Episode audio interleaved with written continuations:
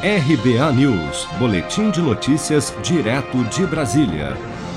O presidente da Câmara dos Deputados, Arthur Lira, afirmou durante a entrevista à TV Record, nesta segunda-feira, que um novo auxílio emergencial no valor de 250 reais começará a ser pago neste mês em parcelas até junho. A previsão é que seja em torno de 250 reais, a princípio, por quatro meses, pagando-se agora em março, abril, maio e junho é, também com, com, previsão de que neste período nós tenhamos a oportunidade de criar um programa permanente aí como Bolsa Verde Amarelo, Cidadão, nome a ser destinado, com possibilidades, dependendo das perspectivas, de um valor um pouco maior para atender também ao Bolsa Família e aos novos incluídos.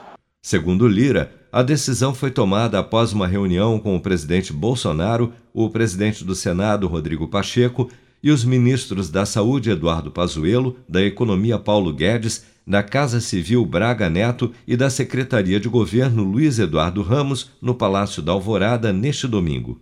Mas apesar da afirmação do presidente da Câmara, a proposta de emenda à Constituição número 186 de 2019, a chamada PEC emergencial, que inclui o pagamento de um novo auxílio emergencial, ainda não tem acordo para ser votada.